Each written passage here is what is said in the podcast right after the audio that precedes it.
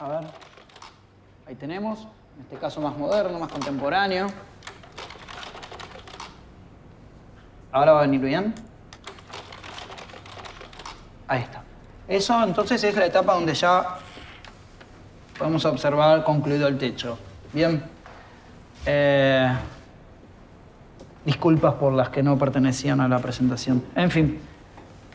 Para, para ir cerrando me gustaría leerles algo eh, que me parece que es interesante. Bueno, estamos acá con Manuel Ferrari, director de De la Noche a la Mañana, película que forma parte de la competencia de largometrajes argentinos del festival. Y bueno, para empezar queríamos preguntarte, un poco pensando en tu filmografía y sobre todo en tus últimas dos películas previas a esta, Las expansiones y Crónicas de Solitud, que eran películas que de alguna manera trabajabas la idea del cine ensayo, de la experimentación con la cámara. Em, y en esta última eh, es completamente diferente ese planteo, ya que quizás se acerca de la noche a la mañana una narrativa un poco más convencional, por así decirlo, donde hay un personaje que lleva adelante la acción. Em, bueno, y por ahí Marcos había notado algo en la primera escena de la película que de alguna manera tenía que ver con esa transición. Sí, hay, una primera escena en, la película que es, eh, me resultado bastante reveladora, en la que se da ya como una premisa de lo que va a suceder. Y vez también lo veía eh, en, la, lectura de, la seguidilla de, tus realizaciones como un pasaje, porque en un momento se habla de, un escenario, de un espectador, las técnicas de representar y construir una mirada, y era casi como un, traspaso a esta posibilidad de, de trabajar más desde un género, lo veía desde ese lado, digamos que era como una introducción a, la representación.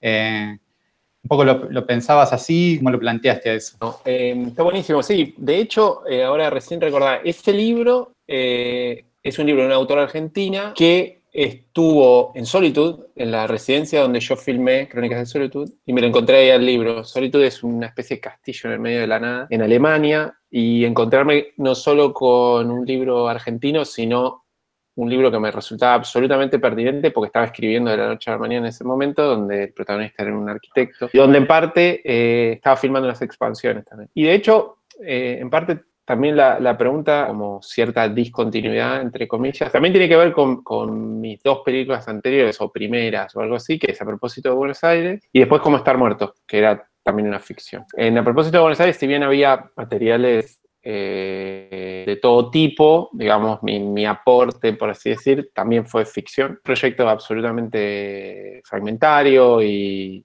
donde no había una idea de, una unidad más que de un punto de partida y al final un punto de llegada justamente es el montaje. Lo que estaba en común era la ciudad, era una aproximación a un espacio urbano, etc. Y tan grande y tan imposible de, sintetizar como puede ser cualquier ciudad, en particular Buenos Aires, que tenía ese chiste de pensar el título a propósito de como antecedente de, otras películas, ¿no? Que hacían poco esta cuestión. Y sobre esa base yo, digamos, en Como estar muerto, ya mi primera película en solitario, digamos, ahí yo también trabajo la ficción, pero mucho más centralizada en en de personajes, eventos, si se quiere, de comedia, y al mismo tiempo seguía un poco interesado puntualmente por un área particular de la ciudad, que es el centro, y cómo estos jóvenes de alguna manera deambulaban y se dejaban perder, especialmente el protagonista, en esa ciudad medio subterránea. Y un poco de todo eso se retoma también de la noche a la mañana. Por supuesto, eh, yo creo que el registro es distinto de la película. Creo que hay algo ahí donde hay una especie de control de los materiales que creo que nunca había ejercido con tanta precisión. Tener un presupuesto que nunca había tenido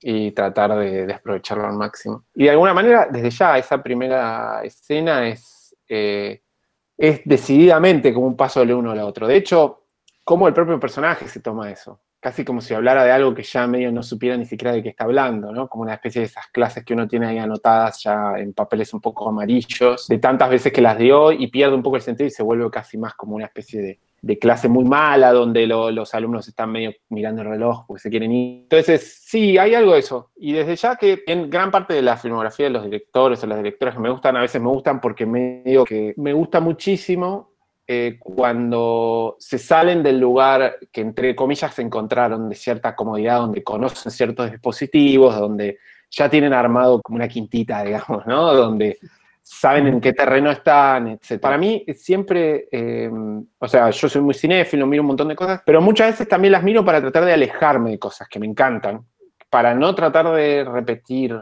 eh, y en todo caso, tratar de, tomar un poquito de acá y allá, pero tratar de que se parezca lo menos posible y literalmente a algo. Seguramente a algo se parecerá que uno no conoce, pero todo lo conocido y todo lo que me interesaba, traté siempre de, de escaparle. Y quizás por eso lo que creo que logré es también escaparle un poco en las dos películas anteriores no había casi ficción, entonces bueno, ya va a haber ahí una diferencia total. Pero así todo, eh, de nuevo, el registro es muy distinto. Si bien eh, se trabaja con, muchos planos secuencia, donde por supuesto entra bastante el azar, en general todo está bastante más controlado. También veían en, esa introducción que bajo la excusa de hablar de arquitectura también se planteaban muchos de los, de los dilemas que después va a tener el personaje, se hablaba de la contradicción, de cansarse, de huir, de contemplar, eh, de lo que, es, lo que es natural y lo que no es natural, que un hombre siempre está detrás de todo. Eh, había también como una idea de guion, de introducción del personaje en, esa, en esa, escena y bueno, y un poco queríamos hablar también de, lo que fue el desarrollo de ese guion. imagino que, que, hay mucho trabajo detrás porque es un guion fuerte, un guion sólido, muy distinto a las otras películas eh, de ficción que trabajaste también, imagino. Sí, sí. Eh, hubo mucho trabajo en el guion. Yo no, nunca había escrito un guion eh, completo de 90, 100 páginas como tenía este. De hecho, para mí era, muy novedoso poder contarle a alguien la película y, tener elementos bastante concretos para contarlos, sintetizarlos rápidamente, porque hasta el momento que empecé con esta película, todas mis películas eran, sí, había peros y sin embargo, y cosas que iban tratando de explicar que era esto, pero no era lo otro, en fin.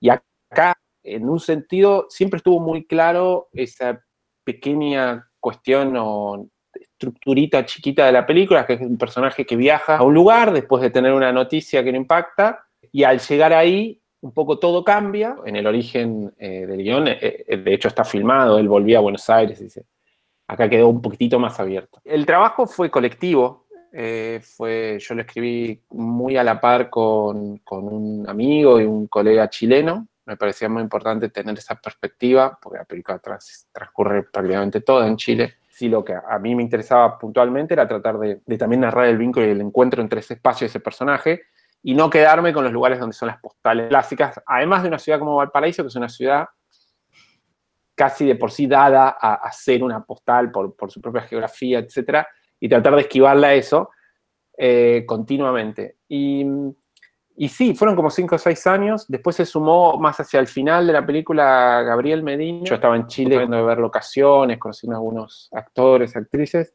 Y casi que quedó en las manos de Gabriel. Y fue, dale, metele, cerralo. De hecho, funcionó mucho. Después también cuando se sumó Esteban Benis como protagonista. Que diría que es como una especie de cuarta pata del guion. Nos conocimos y casi que al mes estábamos ya rodando. Y yo en ese interín estaba estaba yendo y viniendo a Chile, casi que nos conocimos en rodaje y las conversaciones que fuimos teniendo, eh, afinando el personaje eh, y, en rodaje ahí es donde se le fueron dando esos toques finales que para mí fueron casi de nuevo tan importantes como todos los que se venían dando en el guion. Eh, también hablamos con Marcos de esto de por qué Valparaíso ¿no? y por qué Chile en sí y bueno, esta idea de la ciudad ¿no? que se va replicando en toda tu filmografía, que lo, lo contaste recién.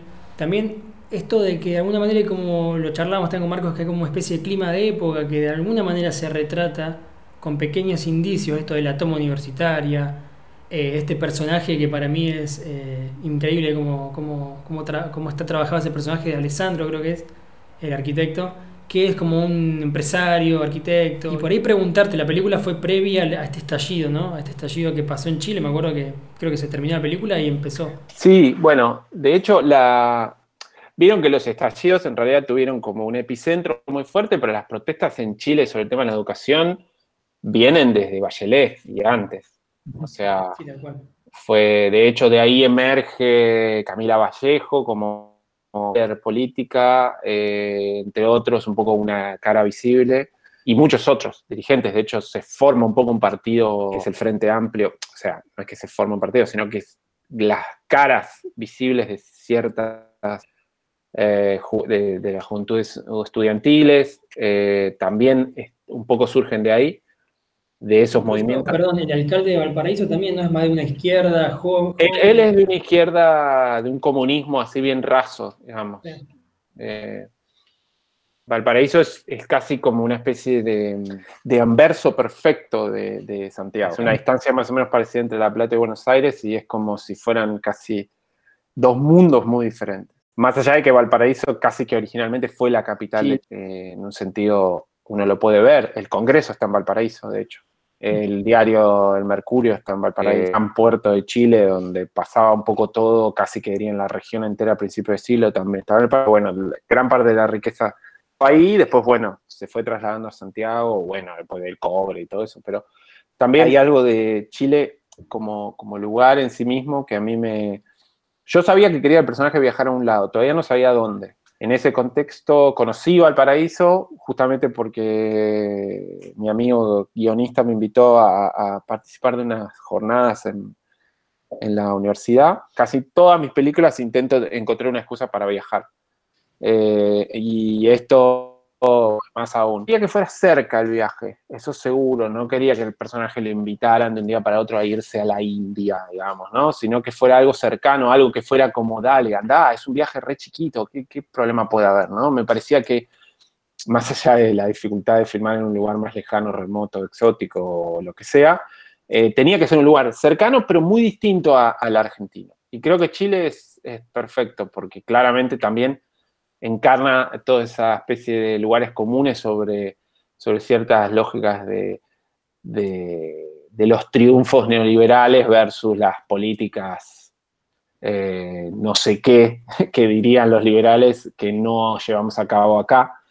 Eh, y entonces eso también eh, le dio muchísimas características más puntuales a ese personaje, el de Alessandro, eh, efectivamente, los sucesos que, van, eh, que fueron aconteciendo en Chile, para mí eran, eh, esa es la parte turística que a mí no me interesaba cometer ese error. Es decir, no quería que fuera una película donde diera lo mismo donde se estuviera filmando. Y lo de la toma de, los estudiantes, eso para mí, a ver, eso fue una idea mía, o sea, de las pocas que, digamos, sobrevivieron, más allá de la idea general de la película, pero puntual, que, que yo dije, esto es, es, fundamental, porque de hecho cuando yo eh, pienso y cuento la película es un, es un punto clave, ¿no? Llegar a un lugar donde tienes que dar una charla y está tomada la universidad. Entonces, y que fuera algo completamente normal en Chile, ¿no? Que formara parte de algo absolutamente... De hecho,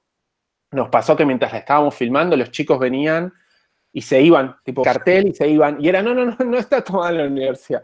Es como que había que decirles que eso en realidad no estaba pasando. Eh, prácticamente, el, salvo el fotógrafo, el sonidista, eh, todo el resto del equipo era, y el foquista, todo el resto del equipo era, era chileno y de Valpo, de Valparaíso. Eh, y la mayoría estudiaban ahí mismo y la mayoría había participado de las tomas. Entonces, los carteles que hacían eran medio los mismos que hacían de verdad, los que pintaron y que se pusieron en la película. O sea, algo ahí de, una relación fuerte y para mí eso era, me, daba como algo parecido a un certificado de, que algo, algo de todo eso estaba más o menos bien. Después no sé, pero mientras lo estaba filmando, quiero decir. Eh, y eso tiene algo tan especial Valparaíso y a la vez eh, tan único y tan, creo, poco parecido a otra cosa. Está relacionado con esta idea de que es una, escenarios que se van por clases sociales, las clases bajas viven en lo más alto, y, por otro lado, una ciudad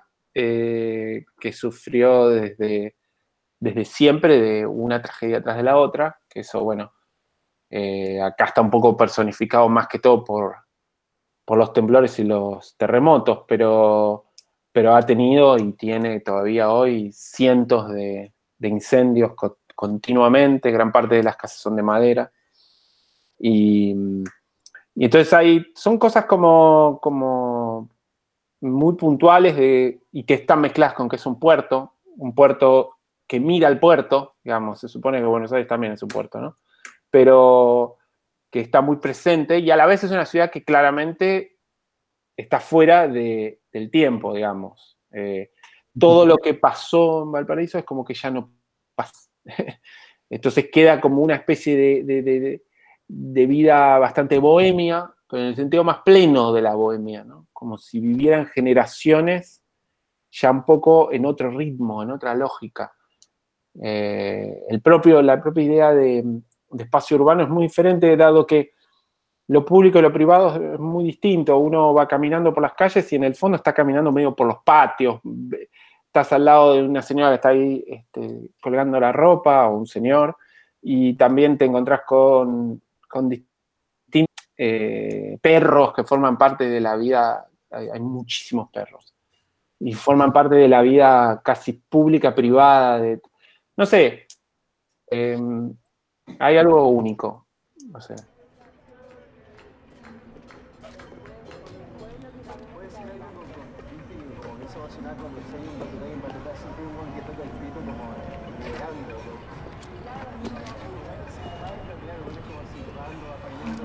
Hola.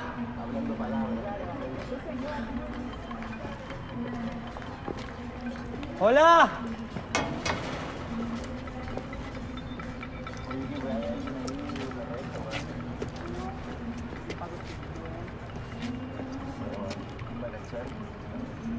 Hola. Hola. ¿Cómo estás? Bien, gracias. ¿Qué tal? Eh, mira, yo soy un profesor universitario, estoy eh, buscando a dos estudiantes, vengo a dar una charla, veo que está tomada la universidad. Eh, yo vengo especialmente de Argentina. Sí, sí, y además también hay un trabajo de, servirse de esos elementos e integrarlos también a, los dilemas de, ese personaje. Ahí también un poco volviendo eh, a lo que tiene que ver con, el guion, ah, había algo que me interesaba que tenía que ver con el ritmo. Eh, y quería preguntarte, bueno, si ese ritmo de la película ya estaba eh, de alguna manera presente en el guion o fue algo que se fue hallando más en una instancia de montaje. Bueno, estaba, pero se creó mucho mejor en montaje, creo. Eh, la idea de bola de nieve era la estructura, sin duda, esa cosa que se va como llevando al extremo. Em, después quedó bastante afuera de la película, o sea que eh, como que insistía más la película, se sobrenarraban algunas cosas. Entonces le hizo muy bien quitarle para que la un poco más vertiginosamente, entre comillas, a la vez que en la propia estructura ya interna de cada secuencia había una cierta pausa. Entonces, como que de alguna manera esa velocidad se la daba mucho más el corte externo, entre comillas, al final, al principio de cada escena, y como esos bloques que iban avanzando. Y de alguna manera, sí, la, figura de Andrés 40, el montajista, él ya de entrada eh, recibió todo el material e hizo un primer armado él solo, con el guion y, digamos, con el material que estaba 80% muy parecido a lo que originalmente estaba. Y después, por supuesto, había muchas cosas que se agregaron ahí sobre la marcha o cambiaron un poco. Y también otra cosa de la cual yo me lamenté muchísimo es que no, había, no tuve tiempo de hacer lo que yo en general siempre hago en las películas, eh, que es filmar, che, vamos con el personaje y nos vamos a filmar por ahí, a ver qué pasa. Y eso lo puede hacer muy poquito. Eh, de hecho, la escena que él... La escena en la que está en el auto, ¿no? Que está en el auto que alguien, que viene alguien que le, vende algo. Eso se ve algo más documentalizante, un efecto más documentalizante. Sí, esa fue robada, sí, que le, que le compra algo. Sí, sí, yo eso lo quería hacer mucho más, pero era tan largo y casi tiempo entonces eso era en un momento que estábamos grabando el auto, muchas veces grabamos en el traslado de un lado al otro. Después, por ejemplo, la escena donde él habla con, una, con un guía turístico y que hay unas mujeres ahí que... Bueno, eso también, eso le dijo, Juan, voy, voy, voy, eso lo inventó entero Esteban. Y nosotros nos metimos ahí como en un patiecito de una casa para filmarlo, en fin, y eso quedó.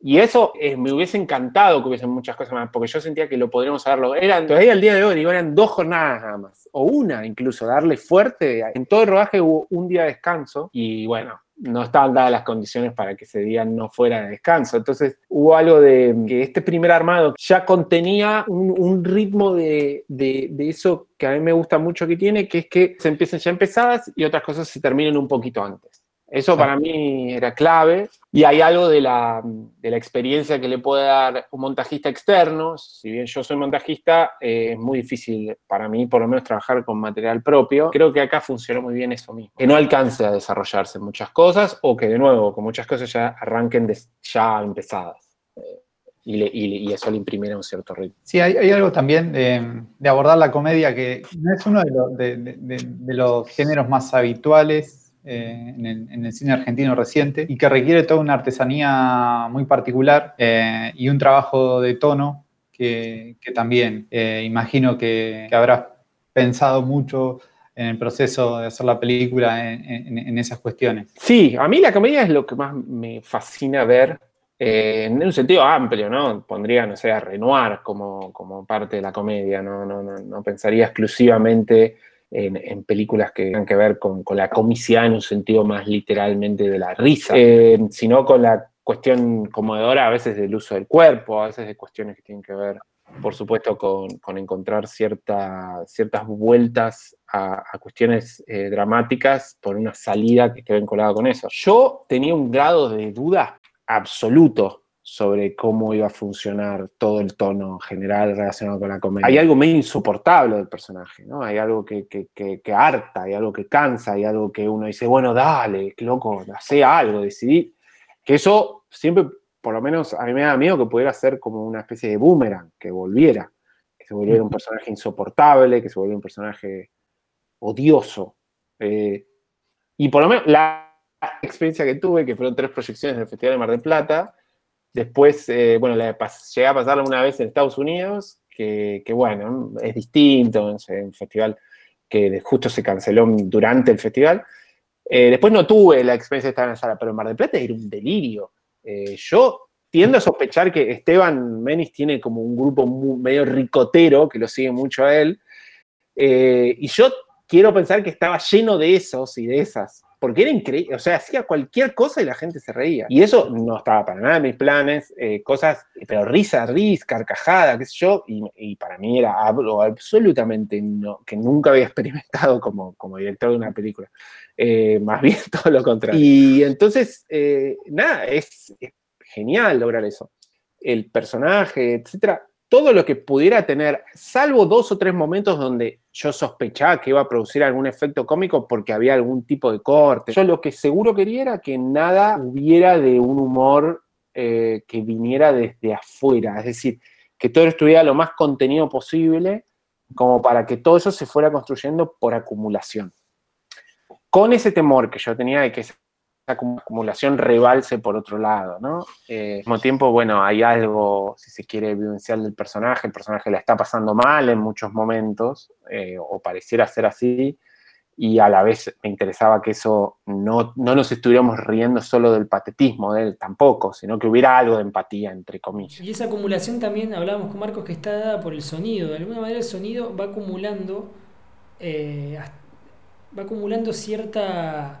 Em, desesperación en él, ¿no? Yo me acuerdo de la escena en la que está después del restaurante con este hombre, con Alessandro, que sale en el restaurante él, que es una, es una escena muy delirante, el tipo es muy delirante, sale del restaurante y unas olas así, pa, golpean muy fuerte y yo lo escuchaba con auriculares y, y había como una cosa de, envolvente de eso, después la fiesta también, como, como que empieza a generar aturdimiento y culmina en esta idea del temblor final, digamos. Sí, el sonido para mí eh, fue como fueron muchos meses y eh, a mí me fascina experimentar, he sido sonidista en su momento. Me, parece que es digno de merecer tanto tiempo como el que le dedicamos a la imagen, ¿no? que en general tiende a parecer como más eh, estándar, incluso cuando se habla de una película se habla de imágenes, etc. Y el sonido yo quería construir bajo muchísimas sutilezas, cómo llegar a esa escena, ahí en el bosque, etc., sin ser obvio, sin ser eh, sin poner esos sonidos como de casi de biblioteca de sonido, ahora es un momento raro, eh, y trabajar mucho el sonido directo, no, no, usar música nunca, que no podría haberse tentado a ir generando vinculaciones entre esta subjetividad del personaje y cierta injerencia de ya sea de sonidos más abstractos o de una música que, acrecentaran o subrayaran ciertos rasgos. Eso yo ya lo sabía de entrada. Quedaba era justamente ir construyendo sutilmente a través del ambiente, porque no había muchas otras cosas que eso. Y creo que eso fue el trabajo de tanto tiempo y tanta cosa minuciosa que tiene el sonista, que fue también el sonista, digamos, en rodaje, que es Francisco Pedemonte, y que, y que siento que lo logramos eh, una cosa absolutamente, pero una cosa meticulosa, infinitamente, de los dos, diría, con el mismo objetivo. Eh, tengo recuerdos, de hecho, de estar con Frank cuando hice Como estar muerto, que fue mi primera película en la, en la sala de sonido de la FUC, que cuando uno hace el sonido va de noche, entonces entra como a las 8 o a las 10, no me acuerdo, te cierran la puerta y te quedas toda la noche encerrado en la FUC hasta el otro día que vuelven a entrar los, los alumnos y las alumnas. Esa especie de cosa que uno puede hacer cuando es muy joven, ¿no? Eh, de pasarse toda la noche ahí, que era el silencio de la sala y la cosa de el último ultra detalle eh, probando, casi, casi como la música. Ir ahí, cada puntito, cada cosita, ir produciendo, etc. Eh, y sí, ir inundándolo cada vez más, pero a la vez sin, sin ser obvio. E, e, eso fue lo que yo ya tenía entrado claro, que no quería rayar la, interioridad de la subjetividad del personaje, porque creo que además estaba lo suficientemente claro ciertas cosas que le iban pasando. Eh, pero a la vez, eh, sí, poder contrastarlo con, algo de que lo, que lo pasaba por encima, como era ese personaje, eh, el de Alessandro. Eh, que está, es una escena que está filmada bastante distinto de todo el resto de la película, con ese traveling, que hay algo como que ya está bastante como barroco para, para mí, por momentos dudé mucho de esa escena.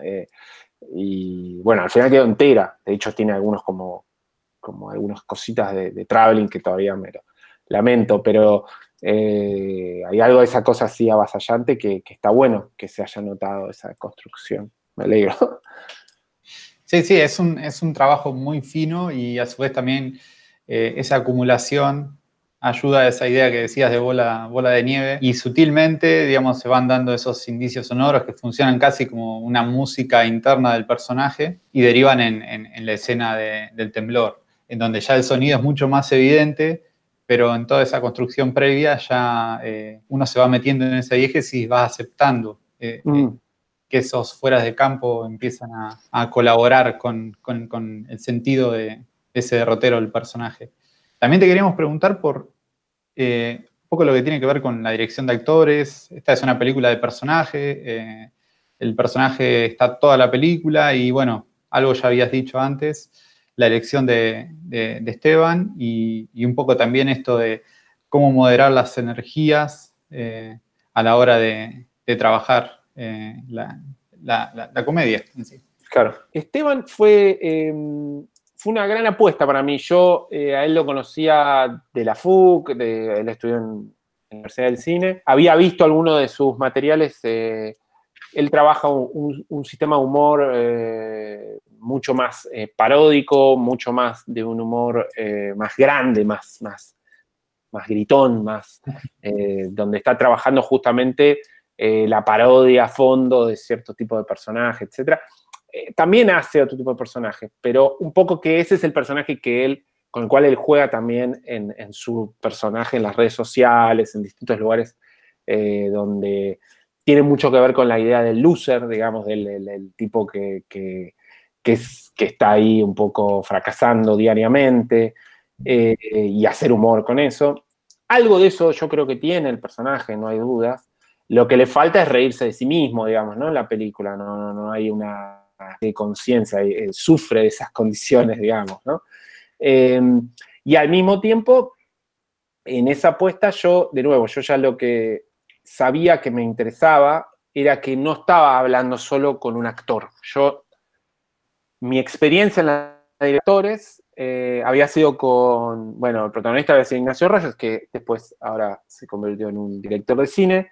Eh, y en general, eh, mi relación era, creo que en esta película lo logré desinhibirme un poco yo para tener conversaciones con los actores y actrices. Siempre era el último la última indicación eran los actores o las actrices. Siempre era la cámara, el foco, el traveling, de dónde va el mic. Era que la puesta en escena estuviera vacía. en un sentido. Y después al final, ah, sí, sí, eh, decirlo rápido, listo. Esa era la única indicación, supongamos. Y, a veces me daba cuenta que, que, había sido muy injusto, porque, porque en el fondo lo que se ve es el actor o la actriz. Entonces, lo que hice más que todo fue mm, eh, tratar de grabarlos muchas veces en los ensayos, pero darle lugar a que la toma buena no fuera tanto por cámara, por, por, la actuación. Eso para mí es una novedad. En general, para mí era, terminó toma, yo ya sabía que le preguntaba al fotógrafo, preguntaba al sonista, había estado bien, y último, quizás algún asistente o alguien decía, che, el actor estuvo bien, ¿eh? listo, ya está. Y no, yo no estaba mirándolo quizás a los actores. Entonces, no siempre, por supuesto, ¿no? Pobres, eh, no, no, no quiero generalizar con, todo el tiempo intenté escuchar. De hecho, por ejemplo, el personaje de Alessandro, de este empresario, gran parte lo construyeron con Esteban y, el chileno. El chileno, me acuerdo de la primera vez que nos reunimos, el chileno es medio, como un actor conocido, bastante conocido en China, Alejandro Goich. Y yo me juntaba con él ahí en un café y el tipo es así, así como está en la película, es así. prácticamente te vas de hablar con él y, ya tenés anotado todo lo que tenés que seguir haciendo, pues un tipo que te, un poco te, organiza todo, te dice todo, te dice cómo tiene que ser todo, un tipo de izquierda súper comprometido, además, como que eh, casi como si ya supiera todo. Y, y a la vez te, va midiendo, chabón, te va, te va tratando de percibir si lo que dice va por buen lado. Entonces, él una de las cosas que me dijo es, para mí, él es como el hijo que yo no tuve. Para mí es así. Y en, el guion no había un carajo de eso. Eso lo, inventó él. Y le dije, buenísimo, dale. Y prácticamente gran parte de, los diálogos tienen que ver con eso. Los iba ahí improvisando, ¿no? Eso mucho. Pero mm, yo eso se lo, digamos, lo escuché mucho. Y me di cuenta que escuchándolo a él, y sobre todo a Esteban mucho, eh, ellos ya estaban cómodos en el lugar donde estaban y además me estaban proponiendo cosas que venían bárbaras, no me estaban diciendo, che, yo quiero que, en fin, una cosa que no venía al caso, que probablemente me la hayan propuesto y yo les haya dicho, no, no. Entonces, al yo escuchar eso y darme cuenta que reorganizaban para bien la escena, las escenas en general, eh, ya ahí era una confianza mutua plena. Ellos sabían que yo los había escuchado, no solo que lo habías escuchado, sino que me había agarrado, había vuelto al, al hotel y lo había cambiado todo para que, dale, vamos por acá, está buenísimo. Eh, entonces eso fue clave también. Con Manuela Martelli también, Manuela me ayudó un montón en el guion, leyó un montón de veces el guion, concentrado probablemente su personaje, pero ella le terminó de dar la vuelta a un montón de cosas, hasta reescribió diálogos y todo conmigo, ella también es directora. Y, fue, y fueron muy generosos en ese sentido. Eh, no, bueno, y por último, eh, me, da curiosidad también saber eh, un poco los, referentes que encontrabas eh, en, esta, película que, eh, decimos que están, están diferentes a las anteriores. Sí, em, así películas que uno podría decir que sí, evidentemente fueron como, como un faro, que se prendía y se apagaba, como todo faro, o que lo veíamos que se prendía y apagaba. Una es Landy Maten de, de Yoseliani, que es eh, un tipo que abandona todo su familia, en este caso como constituida, se va de viaje y después vuelve. ¿no? para mí es uno de los grandes directores. Después hay algo de Moretti que uno podría decir que también va ahí dando vueltas, como ciertas características. Eh, y después, no, qué sé yo, eh, yo pienso desde, a mí hay cosas de nuevo, Renoir, Howard Hawks, que, obviamente cierta cuestión de cómo se van armando ciertas escenas acumuladas, más que todo en Renoir, en Hawks también, algo de, la adorable revoltosa, ¿no? Algo que no que se va generando como una bola gigante. Y, puntualmente ya no hay algo puntual. Desde ya de nuevo, hay algo como lo que yo decía al principio. Quiero creer que así me salió, pero es que yo quería que la película no se pareciera a nada. Eh, quería que no, tuviera una referencia tan directa. Eh, quizás es una contra que a veces tienen, ¿no? Porque cuando uno no logra entrar en ninguno de los de esos, eh, ¿cómo se le llama? Hashtag o no sé qué, donde uno entra a esa etiquetita y bueno, rápidamente se, mete dentro de una tradición muy clara, bueno, tiene un poco de comedia, tiene más convencional, tiene una cosa menos convencional, tiene un actor que más o menos pertenece a un cierto mundo, pero a la vez que tiene otra forma de actuar. No sé, todo como son excepciones, no es ni argentina ni chilena. O sea, hay algo de eso que también la va poniendo en un lugar extraño. Y eso a mí me gusta, pero a la vez entiendo que, que a veces sea inclasificable también. Bueno, Manuel, eh, muchísimas gracias por participar del, festival y, bueno, es un gusto para nosotros que esté la película en la competencia argentina de largometraje. Uy, uy, así me tirás. Gracias de verdad por la invitación.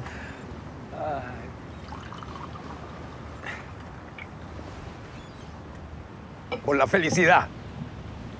Toma, toma, toma. Ah. Mis hijos no he podido subirlo al bote nunca. Los hijos, weón, los hijos.